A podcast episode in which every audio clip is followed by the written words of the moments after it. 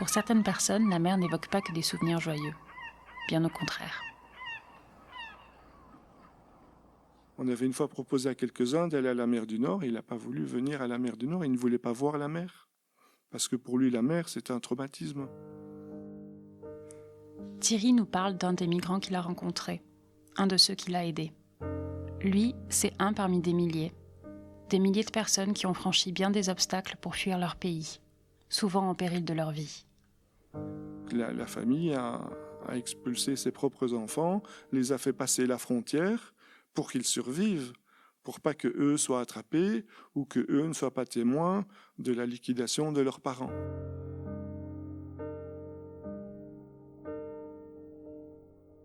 Ces gars sont partis et alors ils doivent traverser euh, différents pays de l'Afrique du Nord et de l'Est. Ils passent par la Libye, là ils sont attrapés, ils sont torturés, on demande de l'argent aux familles pour libérer les gars. Euh, on a vu les marques de torture sur le corps d'un gars qu'on a suivi plus particulièrement. Et alors après, ils réussissent à s'échapper ou pas, ou où la famille donne pas d'argent, ils prennent pas toujours le temps de les, de les tuer non plus, ils les laissent partir. Enfin, donc là, ils sont sur des embarcations, sur, euh, sur des petites embarcations où ils ont failli mourir, et puis après, ils doivent encore traverser, euh, pour arriver en Belgique, ben, une partie de l'Italie, ils doivent traverser la France, mais en se cachant dans, des camions et en, sous des camions, dans, des trains, sans payer, se faire rabrouer par les, les contrôleurs. Et, euh, et c'est des cauchemars, c'est des cauchemars vivants. Euh, ça, ce sont des, des histoires, des histoires réelles qu'on peut entendre si on s'intéresse et on s'approche un peu d'eux. Thierry est un homme discret. Thierry est un homme qui refuse de voir des êtres humains subir le froid ou la faim. Je suis régisseur dans une école, marié à Claudine, père de famille, j'ai deux filles, une petite passion pour la photo quand même. À part ça, pas grand-chose.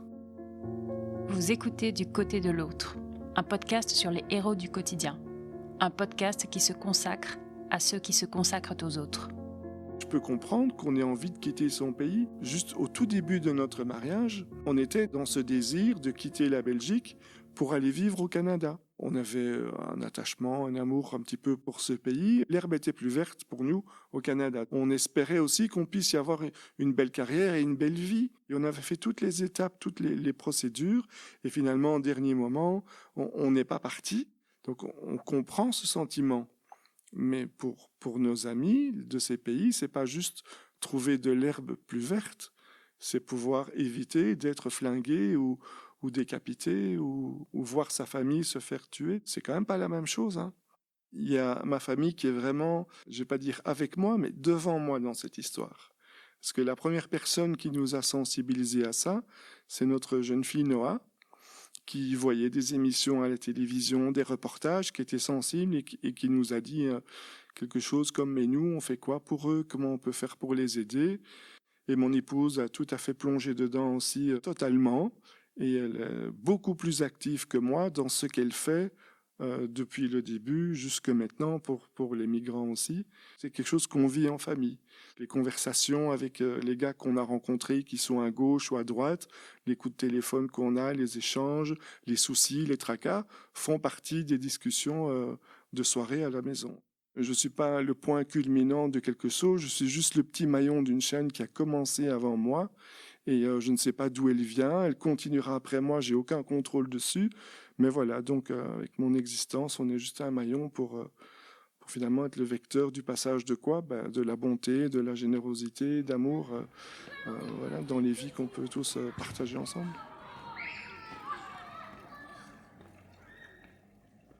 La démarche convaincue de Thierry a des liens profonds avec son enfance et son adolescence. C'est un peu comme euh, une petite graine qui a été plantée, ou, dans mon cas peut-être comme deux petites graines qui ont été plantées.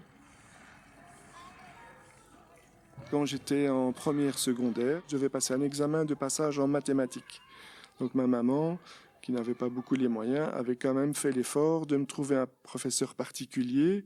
J'avais une vingtaine d'heures euh, à suivre avec lui pour qu'il m'entraîne. Et euh, à la fin de ces 20 heures, ben, ma maman a voulu le payer. Et je me souviens, j'avais apporté l'enveloppe et elle a refusé l'enveloppe. Moi, j'étais tout à fait euh, étonné, je comprenais pas, c'était logique. Et il a dit euh, non, non, ma récompense, c'est que tu réussisses tes examens. Il avait senti qu'on n'avait pas nécessairement les moyens, que c'était un argent indispensable qu'on lui donnait dans l'enveloppe. Et, euh, voilà, donc ça, ça m'a touché. Ça m'a beaucoup fait réfléchir, ça m'a beaucoup touché. Alors un deuxième, événement qui celui-là a duré plusieurs années. Quand j'étais petit, je participais à des camps, des camps d'enfants où tous les mois on allait dans un domaine, on passait un week-end là, bon, et on s'amusait entre enfants, mais ça coûtait de l'argent. Et pour ma maman, c'était difficile. Alors il y avait plusieurs parents de cette organisation qui donnaient des dons pour aider les, plus défavorisés, euh, parmi lesquels ma famille comptait. Et notamment, il y avait une personne qui euh, qui payait plus régulièrement mes camps et qui suivait ça de plus proche. Et je lui dis mais moi je sais je sais jamais te rembourser, je sais jamais ma maman non plus, on sait comment est-ce que je peux faire pour te remercier? Et il m'a dit, écoute, quand tu seras grand, tu feras la même chose avec d'autres personnes qui autour de toi auront besoin. Et ça aussi, ça m'est resté dans, dans la tête et dans le cœur, je veux dire. On a appris à se connaître aussi au fil des années parce qu'à la fin, j'ai su qu'il faisait ça. Euh, je suis même devenu dans les camps moniteur pour lui, donc on s'est vraiment suivi. D'ailleurs, il est devenu un ami aujourd'hui.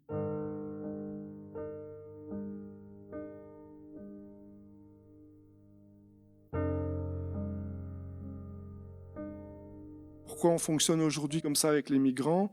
Probablement à cause d'événements pareils où on était au bénéfice de la bonté, de la générosité de personnes. Et euh, voilà, aujourd'hui, on a envie que, cette chaîne continue. On s'est dit, il faut faire quelque chose. Et euh, donc, à l'initiative de Noah, on n'a rien dit à personne. On a pris les vêtements, les sacs, on, on est parti là-bas. On a tourné en voiture pour voir à qui on allait les donner. Il y avait plusieurs petits groupes par-ci, par-là. Et on s'est dit, ben voilà, ici il y a un groupe, ah là on sait se garer.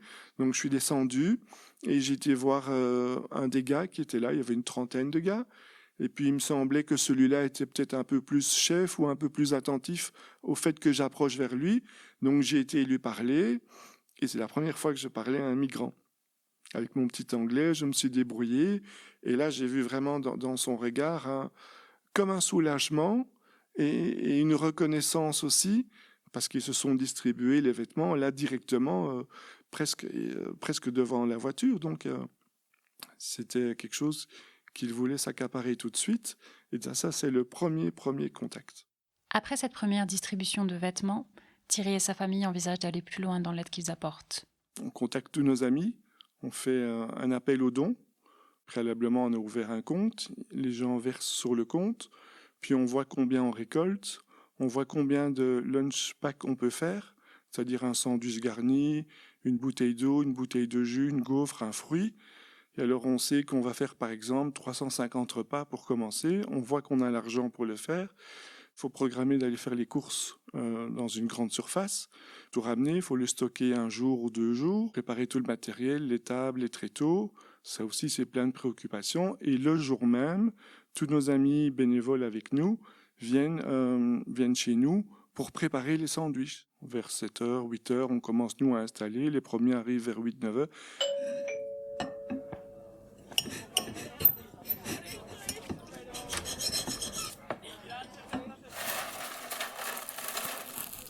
Et là, on y va, hein. on coupe les, les baguettes qu'on a été chercher tout le matin et on, on prépare les sandwichs, on prépare les sacs, on met tout, tout ça, on conditionne dans des caisses, on charge dans la voiture.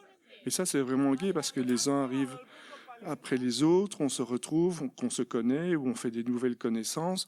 Donc là, il y a vraiment euh, un chouette esprit de fête qui est là pendant tous ces préparatifs. On ne sent même pas le, boulot tellement c'est joyeux. Et puis voilà, on, on, monte dans les voitures et on y va. On roule en convoi d'ici jusqu'à jusque la gare du Nord pour certains, on essaie de ne pas se perdre en voiture. On arrive à l'endroit prévu. Et là, on déballe et puis on voit tous les gars qui commencent à tourner un petit peu autour et euh, on prépare les tréteaux. On, commence à les retenir parce qu'il y a une effervescence. On essaie d'organiser une file. Et alors, quand le premier euh, reçoit, là, euh, on, on, voit plus rien parce que ça va tellement vite. Il faut tout gérer. On se retrouve à 10, 15 bénévoles là autour et, et ça part comme des petits pains, si je peux dire, tous ces sandwichs.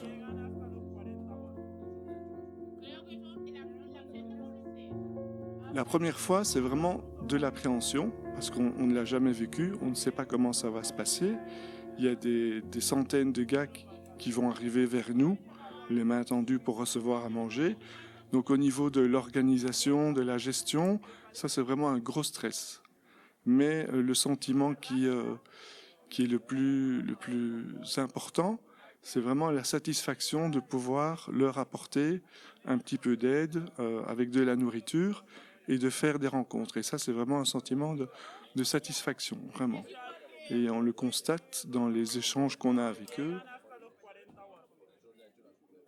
J'ai vu beaucoup de timidité et de gêne dans, dans le regard de certains. Ils passent en, en regardant furtivement, on ne comprend pas ce qu'ils ressentent. D'autres passent les yeux baissés, ils prennent, ils ne regardent même pas. Oui, il y en a pour certains, c'est vraiment difficile, mais la nécessité est là de, venir euh, trouver à manger. Quoi. Puis il y en a qui faisaient des grands sourires, euh, avec euh, une grande bouche vraiment lumineuse, aussi, bien que, les, yeux qui étaient pétillants. Et, euh, et ils passaient, et c'était vraiment un chouette, un chouette moment d'échange, parce qu'ils appréciaient ce qu'ils recevaient, ils en avaient vraiment besoin. Ça, c'est vraiment gratifiant, oui. D'autres pouvaient un petit peu s'exprimer en anglais plus facilement. Et alors, quand la grosse distribution était finie, ben, on pouvait parler avec les uns et les autres, et certains revenaient, on pouvait parler ensemble. Et ça, c'était gai. Après le repas, après la distribution, il y a des gars qui restent. Il y en a même qui nous ont aidés à ranger les voitures, charger tout, sans vraiment expliquer, mais il y en a qui restent et on sent qu'ils ont envie de parler. Et dans notre équipe, il y avait plusieurs euh, personnes qui étaient aussi un peu plus avenantes. C'est arrivé qu'on peut échanger sur le moment même. Ils nous racontent leur parcours, leurs difficultés, leurs périples parfois très dangereux. Tous, ne le font pas, mais c'est arrivé. Dans la voiture, on, rentre et on se sent vraiment bien détendu, apaisé, parce qu'on a un sentiment d'avoir fait quelque chose d'important qui, nous apporte une satisfaction vraiment, vraiment énorme. C'est ça qui est gai aussi. Les distributions de nourriture vont se répéter de 2017 à 2018, passant de 350 à pas moins de 650 repas. Après quelques temps, Thierry et ses amis se rendent compte que d'autres groupes mènent des actions similaires. Il y a vraiment toute une organisation qui s'est mise en place, toujours des bénévoles, avec une dame qui, dirigeait ça vraiment euh, le mieux possible. Et on s'est rendu compte petit à petit, parce qu'on est un peu arrivé là par accident, on a eu cette opportunité, et alors on s'est rendu compte que il y a eu un engouement qui s'est fait de la part de la population et on a eu des équipes comme nous, on n'est vraiment pas les seuls, qui venaient mais parfois de loin, de Namur, de, de, la côte, qui venaient de plus loin et qui, à eux, apportaient des repas chauds. Nous, on avait réussi, je ne vais pas dire péniblement, mais avec nos petits moyens, on avait fait des, des sacs avec des sandwichs avec du thon piquant parce qu'ils aiment bien ce qui est piquant, donc ça c'est chose qu'ils aimaient bien. Mais il y a des gens qui sont venus avec des, des gros raviers de riz avec des légumes, du, poulet, enfin toutes sortes de choses et des plats chauds quoi. Donc euh, il y avait beaucoup beaucoup d'équipes, si bien que de temps en temps, quand on y allait, euh, il y avait plusieurs équipes qui étaient là en même temps. Donc euh, voilà, il a fallu que les responsables de cette organisation gèrent un petit peu un calendrier, un planning pour éviter de faire du, gaspillage euh, de nourriture. Voilà, parce que s'ils ont trop en un jour, ils savent pas l'emporter. Donc euh, il faut vraiment donner ce qu'ils veulent manger le jour même et ça devrait s'arrêter là. Maintenant, on ne fait plus d'organisation de repas préparés par toute une équipe comme on l'a fait. Ça, s'est terminé parce que il y a une affluence d'équipes comme nous qui apportaient des repas. Et on s'est déjà retrouvé euh, une ou deux fois avec trop de nourriture. Et nous-mêmes, les bénévoles avec nous, était un petit peu déçu de voir ce gaspillage, cet investissement, tout ce qu'on faisait. Donc ça a un petit peu refroidi le groupe et on a pu se retirer en se disant mais mais voilà, ils ont encore à manger, ils ne sont pas sans rien. Si nous on se retire avec le peu de choses qu'on a apporté par rapport à d'autres, ça ne va pas les priver de nourriture. Donc euh, on a arrêté de faire ça, mais nous avons euh, nous avons basculé vers d'autres formes d'aide, d'autres suivis. Euh, et c'était un peu la conséquence de ces distributions, puisque là, on a rencontré des gars qu'on a commencé à suivre, à voir plus souvent, plus régulièrement, à s'intéresser à eux et, euh, de toujours rester en contact. Donc, on n'est pas resté sur notre fin, on est plutôt parti dans une évolution qui était la conséquence de cette première chose-là. Si le groupe d'amis bénévoles arrête la distribution de repas, il n'en reste pas moins actif et trouve d'autres façons d'apporter de l'aide aux migrants. Un jour, il y a un gars, et on lui disait Tiens, on, va, on va te donner des pantalons. Euh, et bon, ce gars-là était un petit peu fluet, il était mince, on a un pantalon pour toi. Et alors, il trouvait que le pantalon était quand même un peu large aux jambes. Il dit non, non, ça je veux pas. En, nous-mêmes, on se dit, bon, il est difficile le garçon, on lui offre un pantalon. Bon, c'est vrai que le pantalon était un petit peu large, on demande pourquoi tu veux pas le pantalon. Mais si je m'accroche en dessous d'un camion, le pantalon va battre avec le vent et en dessous, et ça risque de me faire tomber. Voilà à quoi pense un gars quand il reçoit un vêtement, parce qu'il sait qu'il veut continuer son parcours, et il essaye d'aller en Angleterre, mais euh, le moyen qu'il a prévu d'utiliser, c'est de se mettre en dessous d'un camion et il doit avoir des vêtements juste au corps. Et ça, ils, savent, hein, ils se parlent entre eux, ils ont, des techniques, ils ont des moyens, ils savent ce qui est important ou pas. Voilà, donc il ne faut pas s'arrêter à se dire, bah, celui-là, je ne lui donnerai plus rien parce qu'il est difficile. On a essayé de savoir un petit peu. Et là, on, on tombe des nues, quoi. On tombe de haut. On ne sait plus quoi penser, on ne sait plus quoi dire, tellement c'est choquant, quoi.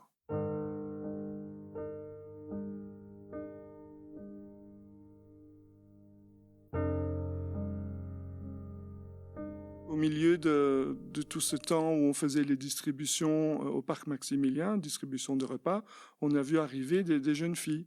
Ça, c'était un phénomène un petit peu nouveau. Et au fur et à mesure des semaines et des mois, de plus en plus de filles, de jeunes femmes arrivaient, et notamment de, jeunes femmes enceintes, qui étaient enceintes aussi parce qu'en Libye ou dans d'autres pays sur la route, elles ont été violées euh, là où elles étaient détenues c'est habituellement toujours des jeunes hommes qu'on montre, qu'on parle, et c'est eux qui, font l'actualité parce que c'est eux qui, sont nombreux à la gare, c'est eux qui font un petit peu du bruit, c'est eux qui font du chambard, et c'est toujours vers eux que se braquent les médias pour dire il se passe quelque chose de moche à la gare du Nord, au parc Maximilien, parce qu'il y a tel et tel désagrément. Et euh, oui, c'est, mais c'est que des jeunes gars en fait. Hein savoir pourquoi une personne est partie, qu'est-ce qu'elle a risqué, qu'est-ce que sa famille, c'est pour moi, à mon sens, une information qui est aussi importante que de relayer juste le, nombre de personnes qui, sont tombées dans un bateau qu'on a repêché, ou les petits voyous qui font ceci, ceci, et, alors on, on, les accuse du doigt, mais, mais voilà, donc il y a d'autres réalités qui ne sont jamais dites et qui expliquent leurs sentiments. Ils jouent vraiment leur survie. Entendre euh, les dizaines de témoignages des gens, c'est c'est le c'est l'envers de la médaille de ce qu'on entend dans les informations. On fait un bout de chemin ensemble parce que certaines personnes qu'on a rencontrées, on est devenus plus proches, on est devenus plus amis. Euh, et oui, c'est ça. Donc là, c'est un peu plus que la dimension d'une aide matérielle. Dans toutes les personnes qu'on a rencontrées au parc, il y a eu Sekou, qui est vraiment devenu un ami. Et là, on a, appris à, se connaître, à passer du temps ensemble. On est toujours en contact aujourd'hui. À cause de la guerre, Sekou a fui son pays, la Côte d'Ivoire. Il s'installe quelques mois en Libye où il travaille clandestinement, mais là aussi la guerre éclate. Forcé de fuir à nouveau, il rejoint l'Italie par Lampedusa. Par miracle, il prend un bus et arrive à Bruxelles pour quelques mois. Sekou est malin et débrouillard. Ne pouvant être régularisé ici, il est retourné en Italie. Sa bonne humeur donne l'impression que son voyage a été facile. Pourtant, il a subi de nombreux revers qu'il n'évoquera pas.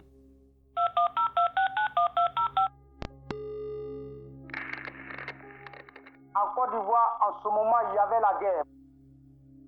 Je suis arrivé en Algérie. Après maintenant Algérie, je suis arrivé en Libye, je travaille dans un supermarché. Là-bas, un an et demi.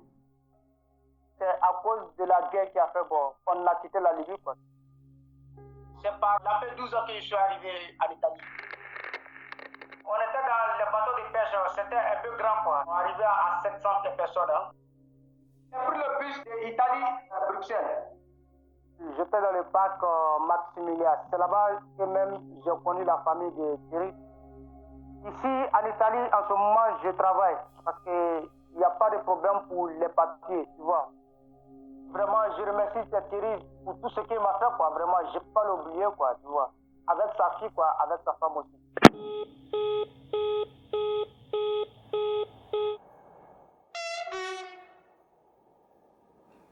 Lorsque Sekou était à Bruxelles, Thierry lui rendait visite assez régulièrement et un solide lien d'amitié a fini par se construire entre eux. Avec ses coups, on a passé pas mal d'après-midi à la gare du Nord et je m'asseyais avec lui sur les bancs et à l'heure de pointe, on voyait tous les travailleurs euh, sortir des bureaux et passer devant nous et foncer dans, dans les trains ou dans, dans les trams et, et tout ça. Les cinq premières voitures continuent vers Vliers, tandis que les cinq dernières voitures continuent vers Dinan. Une fois, il m'a dit euh, c'est dur de voir les gens passer, et quitter leur boulot et, euh, et rentrer chez eux. J'ai dit ah oui, pourquoi? Et il m'a dit bah, parce, que, parce que moi, je construis rien. Eux, ils viennent de leur boulot, ils rentrent dans leur famille, et moi, je vois ça tous les jours. Et tous les jours, je suis ici et, et je ne construis rien, je ne fais rien.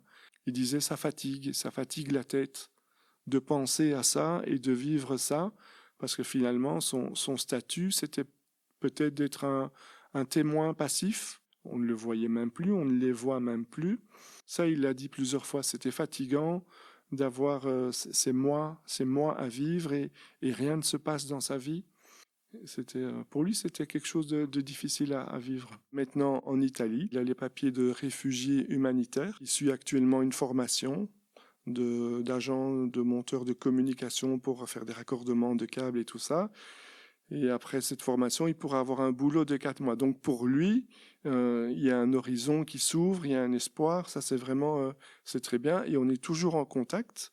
On se téléphone tous les dimanches par appel vidéo, on se voit.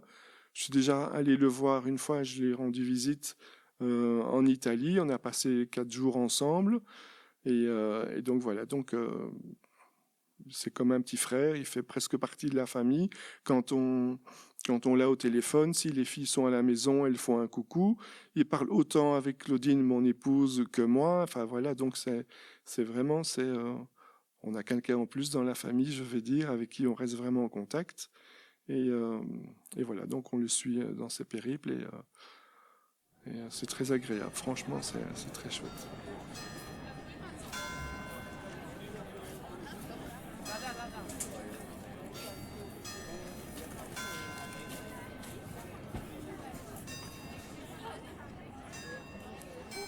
Les fêtes de fin d'année sont des moments encore plus difficiles à vivre pour les migrants. Thierry et ses amis s'organisent pour leur offrir quelques moments plus chaleureux. Un des plus beaux souvenirs qu'on a, c'était vers la période du marché de Noël, quand on avait encore euh, les plaisirs d'hiver. On a découvert la cuisine éthiopienne, c'est très très agréable. On est allé avec euh, certains de nos amis là-bas pour leur faire euh, retrouver les plats de leur pays. On a appris à manger injera et on a passé des super moments avec eux. Donc le personnel de ce restaurant euh, s'est rendu compte que nous, les petits Belges, on venait avec euh, quelques gars et on a passé là la soirée. Ils se sont intéressés à nous et euh, ils ont vraiment fraternisé sur, l'espace de la soirée. Et c'était vraiment chouette pour eux de se, sentir un petit peu dans un petit, havre de paix, parce que la décoration, la musique, tous les plats, la façon de manger, manger avec les doigts, ça, si on pouvait refaire, on referait. Vivement que les restaurants ouvrent et qu'on puisse euh, de nouveau revivre ça. Ça, c'était chouette, un beau souvenir.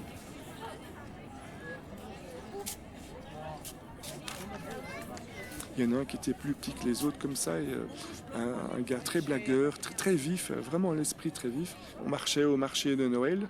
Il nous avait un petit peu dépassé, il s'était mis en avant, il marchait et il s'était placé entre deux policiers qui marchaient à un mètre l'un de l'autre. Et donc il s'était mis au milieu de d'eux comme ça, mais nous on voyait cette scène de derrière.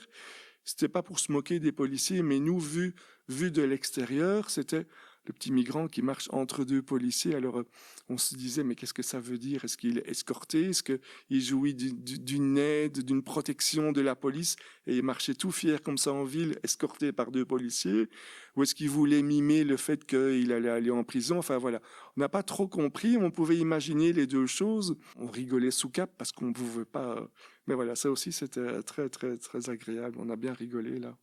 On sait pas, nous, on s'est pas senti en danger, franchement, parce que euh, ce n'est pas un crime de circuler en rue à côté de gars qu'on connaît. On peut dire qu'on les connaît parce qu'on les a rencontrés en rue, et puis ça s'arrête là, c'est tout. On s'est pas senti en danger.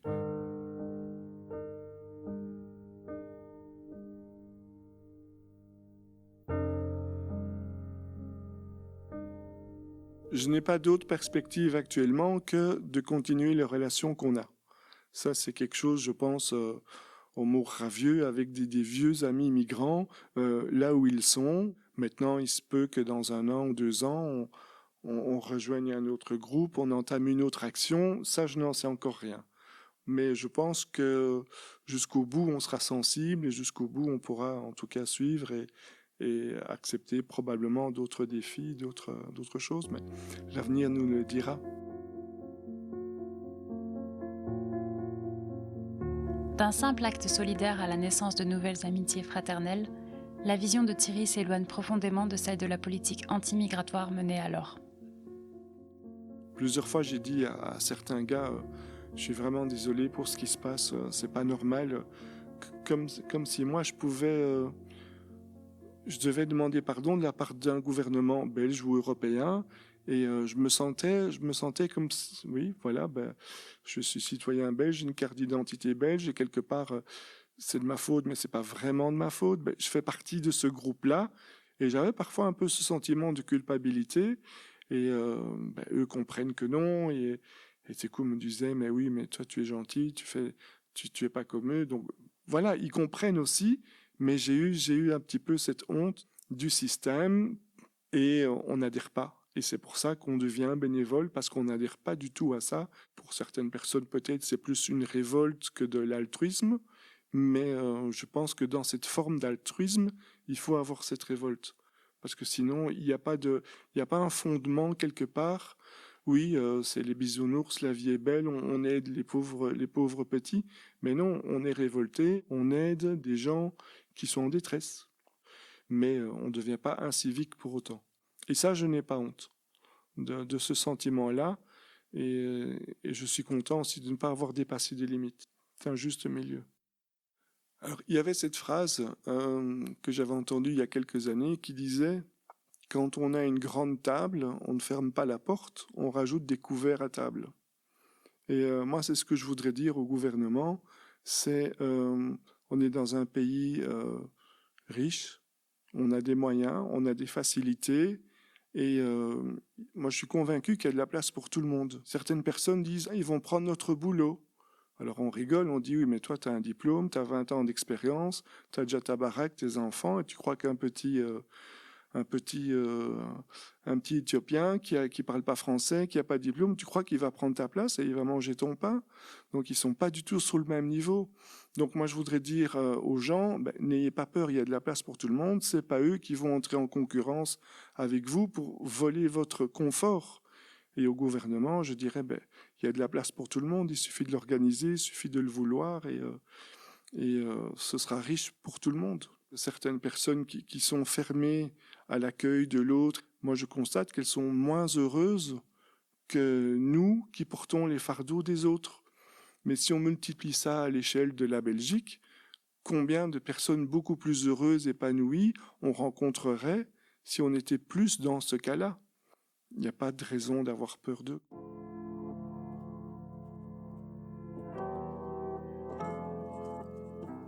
Comme le dit Camus, les héros ont notre langage, nos faiblesses, nos forces. Leur univers n'est ni plus beau ni plus édifiant que le nôtre, mais eux courent jusqu'au bout de leur destin. En ce sens, Thierry, sa famille et leurs amis bénévoles sont des héros. En ce sens, beaucoup de personnes qu'ils ont aidées le sont aussi.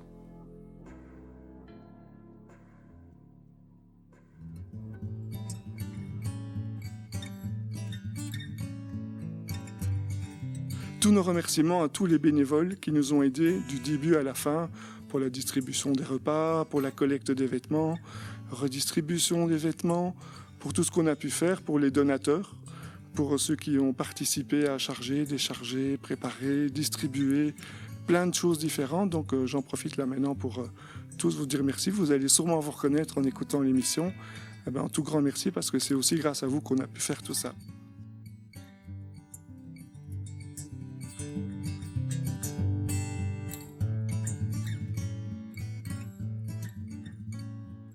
Du côté de l'autre, un podcast sur les héros du quotidien. Un podcast qui se consacre à ceux qui se consacrent aux autres. Une réalisation Little Tower, reportage et écriture Audrey Hanson et Fanny Carbonel, mixage Audrey Hanson, image Thierry Lost et narration Fanny Carbonel.